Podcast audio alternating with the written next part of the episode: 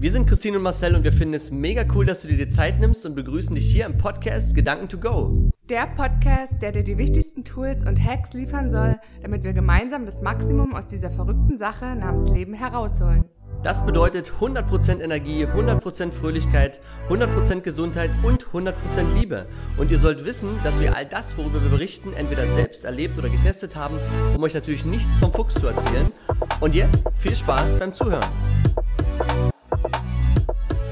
Einen wunderschönen guten Tag, ihr Lieben. Ja, in der heutigen Folge wird es etwas theoretischer. Ich hoffe, dass ihr ähm, ganz, ganz viele Sachen daraus mitnehmen könnt, weil, wie ihr wisst, wenn ich ein guter CEO des Lebens werden möchte, ist es natürlich wichtig, die drei Säulen des Lebens auch wirklich zu beherrschen, zu verinnerlichen und auch umzusetzen. Und die eine Säule ist nun mal die Säule des äh, Bereichs Finanzen, wo natürlich auch der Beruf und ganz, ganz viele andere Sachen mit reinzählen. Aber ich will heute mal über ein Thema sprechen, wo ich in den letzten 15 Jahren natürlich jeden Tag damit Berührung hatte, weil ich in dem Bereich ja tätig bin. Das heißt also Thema Absicherung. Ich werde auch nochmal das Kontensystem anschneiden. Ich werde über Geldanlagen auch nochmal einen, einen expliziten Podcast machen und ich will euch natürlich nicht überfordern, aber ich will euch einfach ein paar Tipps mitgeben, die ihr nutzen sollt und auf jeden Fall auch mit den Gesprächen oder in den Gesprächen, die ihr vielleicht mit Finanzberatern habt, einfach auch mal anbringt. Wichtig ist, das werde ich auch am Ende nochmal sagen, lasst euch alles schriftlich geben. Am besten mit Unterschrift, dann seid ihr völlig safe, weil, ähm, ja, ein Mann, ein Wort in der Branche Mm das stimmt auf jeden Fall nicht. Ja, wo fange ich an? Also ich sage mal, es gibt, ähm, wenn man das wie so ein Haus betrachtet, es gibt ja so verschiedene Finanzkonzepte. Ich versuche es so einfach wie möglich zu machen. Wenn ich das mit einem Haus betrachte, dann fange ich ja immer irgendwo mit einem Keller an. Das heißt also mit einer Bodenplatte, die unter dem Keller kommt und die muss erstmal safe sein. Die muss fest sein, das Fundament muss fest sein, sonst kann ich das Haus darauf nicht bauen. Und ganz einfach betrachtet gibt es dort ein paar Versicherungen oder Absicherungen, der, jeder nennt sie ja anders, die man einfach haben sollte. Kein Muss, aber haben sollte. Und ich werde euch so zwei, drei Sachen dazu nennen, wie ihr das Ganze für euch handhaben könnt. Und ähm, dazu gehört ja irgendwann, wenn ich ausgelernt bin, wenn ich auch den das, das ähm, elterliche Nest, kann man das so sagen, verlasse, ähm, dass ich dann einfach eine Haftpflichtversicherung abschließe. Und dort kann ich euch nur sagen, in dem Bereich, wenn ihr eine Mietwohnung zieht, achtet auf eine einzige Sache, die ist ganz wichtig, dass Mietsachschäden mitversichert sind und dass auch Schäden zum Beispiel mitversichert sind, die ich, ähm, wenn ich zur Miete bin, im Urlaub, in einem Hotelzimmer, in der Ferienwohnung etc. Also dass solche Sachen auf jeden Fall mit abgedeckt sind. Ja, weltweit decken die alle, auch für eine bestimmte Zeit. Aber einfach das Thema Mietsachschäden ist das meines Erachtens nach, was am häufigsten vorkommt, wenn eine Waschmaschine ausläuft oder andere Dinge. Und Minimum eine 10 Millionen Abdeckung. Achtet darauf, dass auch die Verträge, wenn es geht, monatlich kündbar sind, weil wenn ihr doch mal was verändern sollt oder wollt, einfach flexibel zu bleiben. Ja, also da der Hinweis, Mietsachschäden absolutes Muss. Auch ein Vermögensschaden sollte drin sein. Es kann ja also passieren, dass ich jemanden so weit schädige, dass er nicht mehr, dass er nicht mehr äh, arbeiten kann. Also ganz einfach erklärt, ich übersehe jemanden, der als Fahrradfahrer auf der Straße kommt, weil ich gerade über die Straße rüber gerannt bin, weil ich es eilig habe. Ne? Und ähm, der stürzt, verletzt sich, dann ist es ganz klar, das kaputte Fahrrad und die kaputte Jeanshose durch den Sturz, das ist ein Sachschaden. Der Arm, der gebrochen ist, ist der Personenschaden. Und wenn der aufgrund des Armes, weil er vielleicht Maler war oder Künstler war oder wie auch immer, diesen Arm nicht mehr benutzen kann, dann ist ihm ja auch ein Vermögensschaden entstanden. Ja, dann kann es also passieren, dass ich auch unter anderem für viele, viele Jahre sein Einkommen ersetzen muss und deswegen auch diese Summe nicht zu niedrig halten, bitte. Also mindestens auch im Millionenbereich. Ihr wisst ja nie, wer da gerade auf dem Fahrer sitzt, ne? Was der verdient im Monat. Also von daher, das sind so ein paar kleine Tipps, ähm, die ihr dort im Bereich der Haftpflichtversicherung haben solltet. Und das ist auch eine der wichtigsten Versicherungen mit. Danach kommt natürlich auch schon die Berufsunfähigkeitsabsicherung. Also jeder, der arbeiten geht, sollte darüber nachdenken. Ich schiebe das Thema mal so ein bisschen nach hinten, weil da möchte ich noch tiefer drauf eingehen. Und meine Erfahrungen sind die, wer sich im Straßenverkehr bewegt, und mit Menschen zusammenkommt und ihr wisst alle, es gibt völlig unterschiedliche Arten von Menschen da draußen. Ja, es gibt nette, aber es gibt auch weniger nette. Ich sag mal, eine Rechtsschutz, eine Verkehrsrechtsschutzversicherung. Zumindest sollte man haben, ich habe schon die dollsten Dinge erlebt, dass mir Leute aufs Auto draufgefahren sind und hinterher im Nachhinein gesagt haben, ja, der ist doch rückwärts gefahren. Und du musst dich dann halt einfach wehren. Also die Polizei ist zwar dafür da, den Schaden aufzunehmen, aber letzten Endes die Klärung erfolgt unter den Versicherungen und ja, hab dort einfach auch eine Absicherung in der Hand, dass wenn irgendwas passiert, dass es mit abgedeckt ist und auch die Verkehrsrechtsschutz, weil meistens beim Autokaufen, ihr kennt das ja alle, Natürlich ist das Fahrzeug unfallfrei und natürlich wurde es Checkheft gepflegt und natürlich nur von einem älteren Herrn gefahren. Ich sag jetzt mal, wenn ihr so ein Montagsauto kauft und dort einfach Stress habt, dann müsst ihr auch mal damit rechnen, dass im Bereich der, der Rechtsschutz irgendwelche, ja, es werden ja Verträge geschlossen, sag ich mal, ein Kaufvertrag mit dem Fahrzeug oder eine Versicherung wird abgeschlossen zu dem Fahrzeug und wenn ihr da auch Probleme habt, dann könnt ihr natürlich auch die Verkehrsrechtsschutz dafür nutzen, also achtet darauf, dass ihr vielleicht sowas habt, die sind relativ günstig, arbeitet dort nicht mit einer Selbstbeteiligung, weil das, was ihr dort spart, gegenüber einem Selbstbeteiligungstarif ist so minimal, da müsste man teilweise bis zu 15 Jahre schadenfrei sein und das im heutigen Straßenverkehr. Ja, es ist schön, wenn es jemand schafft. Ähm, hm, ja, es kann aber doch mal schneller passieren, dass es eben anders verläuft und deswegen habt diesen Schutz und achtet dort darauf, dass ihr eine unbegrenzte Deckung habt. Weil bei einer Rechtsschutz ist es so, dass die Prämien nachher, beziehungsweise die, die Zahlungen, die der Anwalt haben möchte, natürlich sich um den Streitwert drehen. Also jeder arbeitet ja nach einem gewissen Umsatzvolumen und so ist es auch bei Anwälten. Wenn also der Schaden, der entstanden ist, in die 100, 200.000 oder vielleicht sogar in die Millionen geht, dann werden dementsprechend einfach nur die Honorartabellen aufgemacht und dann danach wird abgerechnet. Und wenn ich jetzt einen begrenzten Tarif habe Woher weiß ich denn, ob die 250.000 für diesen einen Rechtsstreit ausreichen, die ich vielleicht dort abgedeckt habe? Und dann zahle ich drauf. Also ihr spart dann am falschen Ende, wenn ihr dort Tarife nehmt, die eine begrenzte Deckung haben. Also darauf achten, unbegrenzt. Ein ganz, ganz wichtiger Baustein meines Erachtens nach. Und wenn ihr auch wirklich finanziell das Ganze auch noch abdecken könnt, was ja meistens gerade für einen Berufseinsteiger oder für den Beginn einer Selbstständigkeit schwierig ist, ist dann einfach eine klassische Unfallversicherung, die euch ja doch einen größeren Schaden, wenn es mal dazu kommen sollte, man hat einen Unfall, bezahlt. Achtet dort auf so Sachen, wählt die Summen nicht zu niedrig, ja, also, weil ihr müsst euch immer ausrechnen lassen, was ist, wenn ich eine Hand oder ein Bein verliere, wie viel Entschädigung gibt es dort, lasst euch das von dem Berater wirklich erklären. Und wichtig ist immer, ihr müsst bedenken, dass ein ein Unfall in der Definition der Versicherung ein unvorhergesehenes, von außen einwirkendes plötzliches Ereignis ist. Also die Konstellation ist nicht ganz richtig, aber so wird es definiert. Und deswegen achtet darauf, dass es ja passieren kann, dass wenn ich den Unfall erleide, das heißt allein ein Sturz über eine Kante oder über eine Treppe oder wie auch immer, wenn ich dort vorher vielleicht ein, zwei Bier getrunken habe oder ein Medikament genommen habe, ihr kennt das ja, es gibt Medikamente, die beeinflussen die Fahrtauglichkeit, dann kann es unter Umständen passieren, dass es dort keinen Versicherungsschutz gibt, wenn ich dort in den Versicherungsbedingungen natürlich nicht darauf geachtet habe. Also achtet darauf, dass ähm, der Alkoholkonsum, egal in welcher Menge, und auch die Einnahme von Medikamenten versichert ist. Und eine der wichtigsten oder häufigsten Krankheiten, das liegt aber aufgrund an dem Stresspegel, den wir haben und aufgrund der Ernährung, ist nun mal Herzinfarkt, Schlaganfall. Es kann ja auch passieren, dass ich auf dem Weg zur Arbeit, auf der Treppe oder wie auch immer einen Herzinfarkt oder Schlaganfall erleide und danach einen Unfall baue Dort gibt es auch Versicherungen, die das wieder nicht bezahlen. Also achte dort wirklich nicht darauf, dass es äh, für 50 Euro im Jahr möglich ist, sich dort zu versichern, nur damit ich mein Gefühl beruhige. Ihr habt nachher nur Stress, wenn irgendwo was passiert und dann dementsprechend keine Leistung kommt. Also das sind wichtige Bausteine meines Erachtens nach, also die am häufigsten auch irgendwo passieren. Es gibt dann noch die sogenannten Knochenbruchleistungen und ähm, Unfallrenten und so weiter. Ich aus meiner Sicht sage, es ist nicht notwendig, das mit einzuschließen weil der Knochenbruch, das gibt immer nur für bestimmte Knochenbrüche das Ganze und natürlich auch die Unfallrente. Ich muss dort mindestens 50% Körperschaden haben.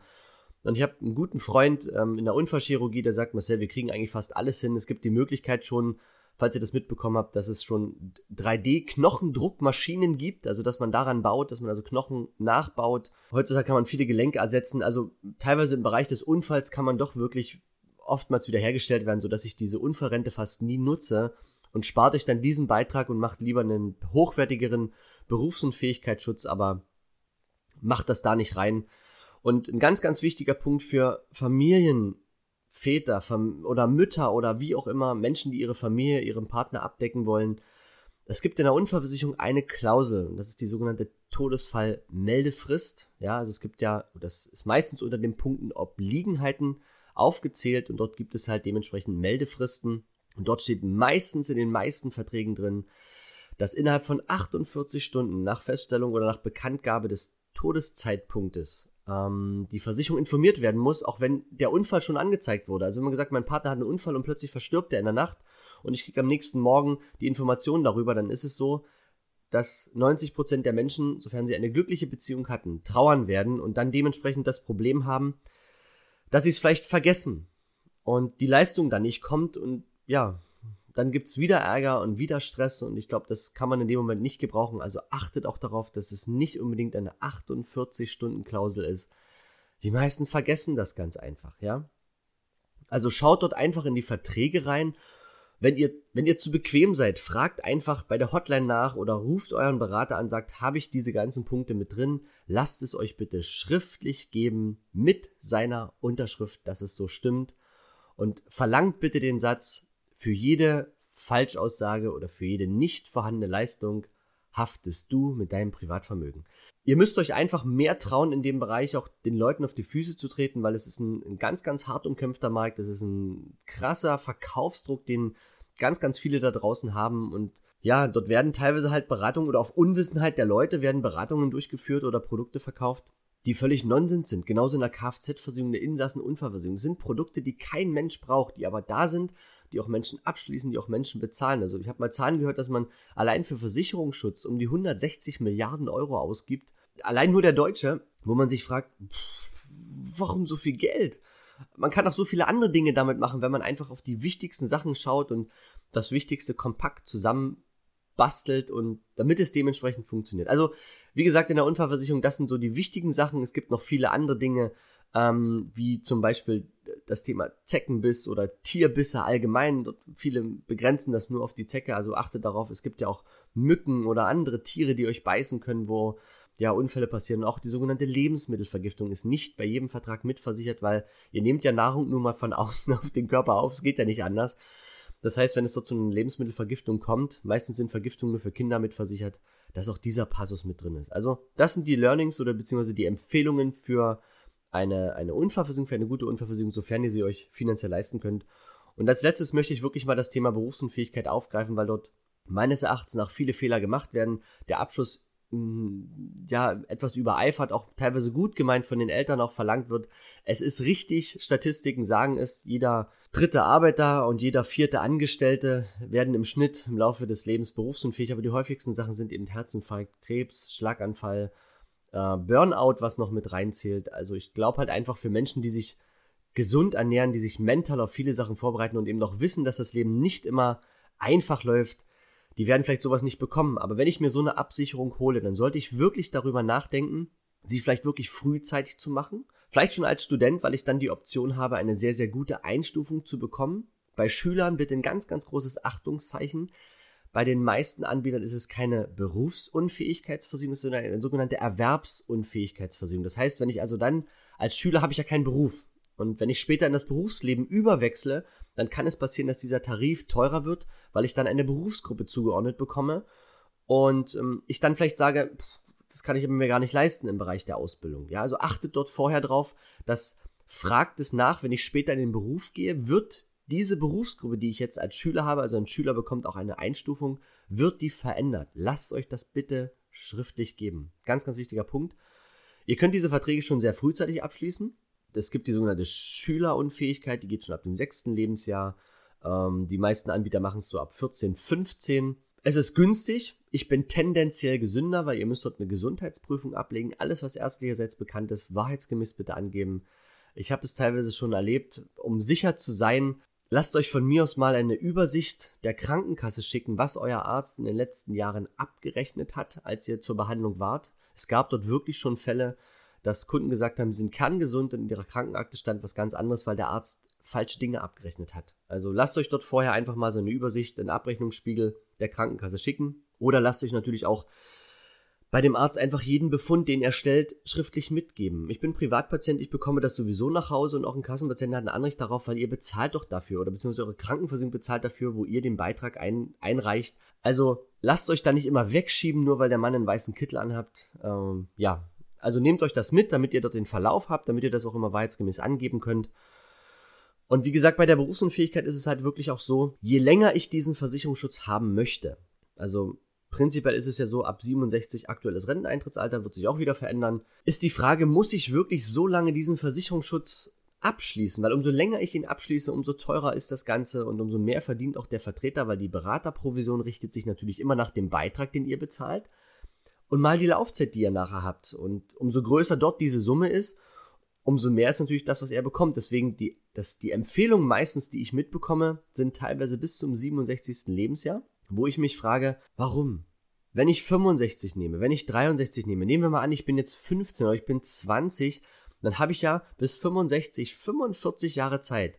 Sage ich, ich mache das Ganze nur bis 60, sind es 40 Jahre. Egal was, lasst euch bitte für die verschiedenen Altersstufen 67, 65, 60, 55 einfach mal die Preise geben. Ihr werdet erstaunt sein, wie viel Preisunterschied das im Monat ausmacht. Und worum geht es denn, wenn ich ein guter CEO sein will? Es geht nicht darum, wie viel Geld ich ausgebe, es geht doch darum, wie viel Geld ich behalte im Monat. Und wenn ich dann also einen Vertrag habe, der super Leistungen hat, aber der vielleicht nur bis 60 läuft, ich weiß aber, ich kann im Monat 20, 30, 40 Euro sparen, dann kann ich doch diese 30, 40 Euro einfach beiseite legen. Und wenn ich sie gut verzinst anlege, worauf ich ja auch kommen werde in der Zukunft, dann baut ihr euch dort ein Kapital auf, wo ihr sagen könnt, mit 60, ich muss vielleicht gar nicht mehr arbeiten. Also warum immer das machen, was so andere wollen? Also einfach mal wirklich logisch reingehen und sagen, einfach mal das Ganze verkürzen. Dann nehmt lieber einen hochwertigen Versicherungsschutz, achtet dort meinetwegen darauf, dass die Berufsunfähigkeitsrente nicht unter 1000 Euro ist, weil das ist das, was man bei den meisten Anbietern auf jeden Fall abschließen kann, auch wenn ich noch gar kein Einkommen nachweise. Achtet darauf und deswegen notiert euch das, dass ihr dann eine sogenannte Nachversicherungsgarantie habt. Das heißt also, wenn ihr mehr verdient, dass ihr diesen Tarif anpassen könnt, ohne eine Gesundheitsprüfung vornehmen zu müssen. Weil wenn ich dann vielleicht ein Wehwehchen habe und ich muss das dann angeben, nur weil ich die, die Rente erhöhen möchte, dann wird's schwierig. Achtet darauf, dass ihr eine sogenannte Leistungsdynamik habt, also nicht eine Beitragsdynamik, das bedeutet, die Prämie wird, die ihr bezahlt, wird jedes Jahr mehr und natürlich auch die Rente, die ihr versichert habt. Aber was ist denn, wenn ich jetzt berufsunfähig werde und ich habe jetzt 1000 Euro abgeschlossen, wie soll ich denn die nächsten 40 Jahre mit 1000 Euro auskommen, wenn die Versicherung keine Steigerung mehr macht? Also es gibt Überschusssteigerungen, aber es gibt natürlich auch die sogenannte Leistungsdynamik, die ist dann garantiert. Also hofft nicht, dass Gesellschaften noch Überschüsse haben, sondern macht eine garantierte Leistungssteigerung rein. Die kostet ein paar Euro extra, aber nehmt dort Minimum 1,5 oder 2 Prozent, sodass sich die Rente jedes Jahr dann um diese 2 Prozent erhöht und ihr die Inflation ausgleicht. Das ist ein ganz, ganz wichtiger Baustein meines Erachtens nach. Dann kommt hinzu, womit ja meistens auch eine Berufsunfähigkeit beginnt, entweder mit einer Arbeitsunfähigkeit oder mit einer schweren Krankheit. Also es gibt Anbieter am deutschen Markt, die kombinieren das Ganze. Dort kann man also auch bei Arbeitsunfähigkeit, also bei der ganz klassischen Krankschreibung ab der sechsten Woche schon eine Leistung bekommen.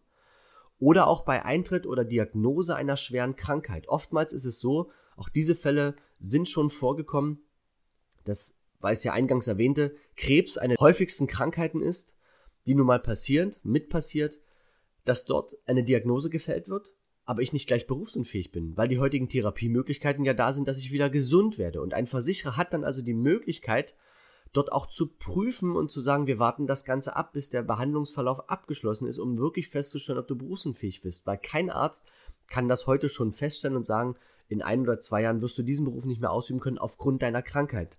Ja, weil es gibt so viele verschiedene Behandlungsmethoden und ihr wisst ja, da wird alles ausprobiert.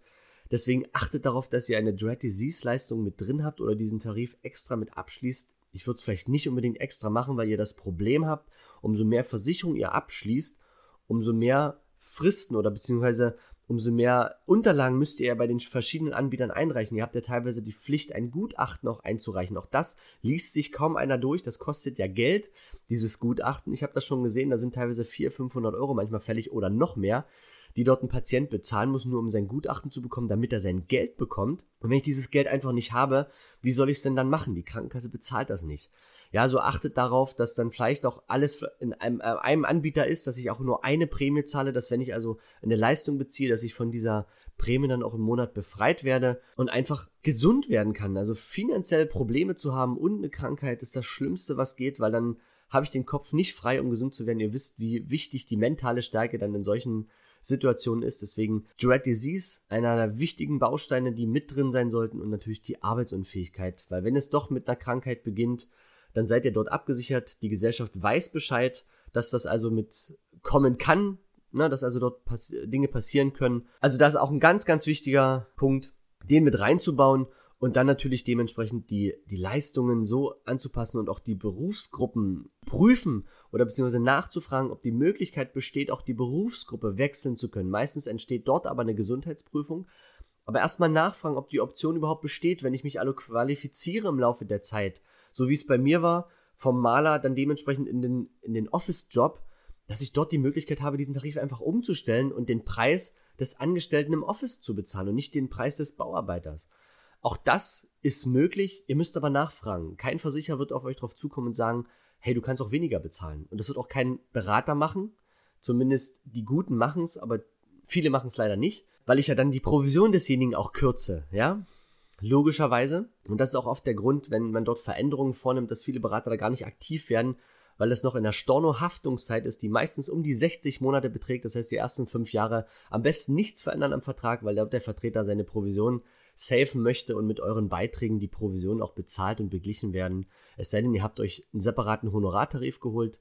Die gibt es auch, was ich definitiv besser und empfehlenswerter finde. Dort wisst ihr, was ihr bezahlt und das Ganze ist vom Tisch und habt nachher am Ende keinen Stress mit diesem ganzen Thema. Also zusammengefasst, Thema Berufsunfähigkeit, versucht dort einfach die Leistung vielleicht nicht ganz so lang zu machen, aber dafür mehr Bausteine reinzubauen, eine hohe Absicherung der Rente, Minimum 1000 Euro, Tendenz, Option zur Erhöhung nach oben ohne Gesundheitsprüfung, eine Leistungsdynamik, eine Dry Disease Leistung, eine Berufsgruppenwechseloption, eine Arbeitsunfähigkeitsleistung und vielleicht doch die Option, dass sich an Gutachterkosten beteiligt wird. Und viele Gesellschaften bieten auch die sogenannte Option an, das heißt also eine sogenannte Übergangsleistung zu bekommen. Die bekomme ich bei Eintritt in die Berufsunfähigkeit. Für die, die finanziell nicht so viele Rücklagen bilden konnten, würde ich das empfehlen. Das heißt, wenn die Berufsunfähigkeit bewilligt wird, bekommt ihr meistens die Rente, die ihr versichert habt, für sechs Mal als Einmalzahlung mit oben drauf. Also bei 1000 Euro sind das 6000 Euro Kapital extra, weil ihr habt ja teilweise Auslagen gehabt durch das Gutachten oder andere Sachen, damit ihr eure Lücke wieder auffüllen könnt oder vielleicht sogar den Dispo, wenn man reingerutscht ist. Andere bieten dann eine sogenannte Wiedereingliederungshilfe an, das heißt, ich bekomme dort ein Startkapital ins Berufsleben wieder reinzukommen. Aber ich glaube halt einfach, wenn man sich dort aktiv bemüht, würde ich eher das Erstere nehmen, aber es ist ja auch ein Baustein, der extra kostet. Und wer wirklich sagt, Mensch, ich möchte aber trotzdem vielleicht einen längerwertigen Versicherungsschutz haben, kann man auch die Option reinbauen, dass wenn ich jetzt vielleicht den Tarif nur bis 55 erstmal möchte, die Option zu haben, dass ich ihn später ohne Gesundheitsprüfung verlängern kann. Also achtet darauf, dass viele Bausteine ohne Gesundheitsprüfung möglich sind weil dann seid ihr einfach safe und ihr müsst euch nicht Gedanken machen, wenn doch mal irgendeine Diagnose für irgendwas kam, dass man das nachher nicht versichern kann. So wie es bei mir war, kam einfach aus heiterem Himmel ein Bandscheibenvorfall durch falsches Training sicherlich und auch ernährungstechnische Sachen und auch mental, ja, nicht so eine große Stärke. Aber wenn die Diagnose einmal da ist, dann steht sie in eurer Krankenakte und ihr könnt sie nicht mehr unter den Tisch kehren. Wenn ihr es nicht angebt, kostet das euch am Ende den Versicherungsschutz und das müsst ihr nicht tun, ja? Und versucht im Prinzip so hochwertig wie möglich, aber so günstig wie möglich einfach diese Tarife zu bekommen. Achtet auf die ganzen Punkte. Und wenn ihr Fragen habt, schreibt uns gerne an. Dann können wir auch mal einen Skype-Termin vereinbaren oder einen Telefontermin, wenn ihr Fragen habt zu einzelnen Sachen oder schickt ihr einfach mal per Mail einen Vertrag. Marcel, ich habe das bei der und der Gesellschaft. Ich, bin ich hier richtig aufgehoben? Habe ich das alles da richtig drin? Ich kann das gerne äh, für euch auch mal prüfen oder macht es halt wirklich so, holt das Ganze schriftlich von eurem Berater, macht da einfach eine Checklist, habe ich das, das, das, das drin, hakt das bitte ab, unterzeichnet das, bring den Satz drunter, für jede Falschaussage hafte ich mit meinem Privatvermögen, mit freundlichen Grüßen, ihr Vertreter und schaut, ob ihr dafür eine Unterschrift bekommt. Und lasst euch vor allen Dingen auch immer eine sogenannte Beratungsdokumentation geben. Bitte, bitte, bitte. Ganz wichtig, weil die nachher vor Gericht, wenn es wirklich hart auf hart kommt, ähm, aussagekräftig dafür ist, ob ihr richtig beraten wurdet oder nicht. Also lasst euch auch den Grund nennen, warum derjenige euch empfiehlt, das vorhergehende Produkt wegzukündigen und ein neues abzuschließen. Alle Punkte, die er selbst genannt hat, das heißt, diese ganzen Leistungsbausteine bitte auch nochmal in das Beratungsprotokoll aufnehmen, weil dann seid ihr wirklich safe, weil da ist die Unterschrift drauf und die wird vom Gesetzgeber her gefordert, diese Dokumentation. Es ist viel Papierkram in dem Bereich notwendig. Leider, leider ist es so. Vielleicht gibt es dort nochmal eine Veränderung, aber eher das Gegenteilige habe ich erlebt in den letzten 15 Jahren. Aber achtet auf diese Unterlagen, achtet, dass ihr das alles in Ordnung habt, weil ein guter CEO hat seine Finanzen im Griff, weiß, wann er was wie wo bekommt, weiß, welche Meldefristen er hat, weil, ja, ihr seid das Oberhaupt. Ihr wollt das Ganze managen, auch wenn es euch mal nicht so gut geht und deswegen achtet bitte darauf. Das kann ich euch nur ans Herz legen. Ich hoffe, es war nicht ganz so trocken. Es sind halt immer so ein paar Themen. Ich versuche es irgendwie bildhaft zu machen, was natürlich schwierig in einem Podcast ist, wenn ich nicht vor euch sitze, wenn ich euch nicht irgendwo was aufmalen oder aufzeichnen kann. Aber ich hoffe, es waren ein paar wichtige Learnings dabei. Ich freue mich auf euer Feedback, wünsche euch noch einen mega geilen Tag und bis bald, ihr Lieben. Wir hoffen, dir hat die Folge gefallen. Super cool wäre es, wenn du jetzt kurz die Zeit nutzt und die wichtigsten Gedanken mit uns teilst oder aber deine Fragen an hallo at ceo deines Lebens.com sendest, damit wir in der nächsten Folge darauf eingehen können. Uns ist es wichtig, direkt mit unserer Community in Verbindung zu stehen, denn wir machen das für euch und deshalb könnt ihr gerne Themen ansprechen, die euch interessieren und wir machen eine weitere Folge daraus. Alle wichtigen Infos haben wir euch in die Show Notes gepackt und wenn ihr uns unterstützen wollt, könnt ihr gerne die Links nutzen.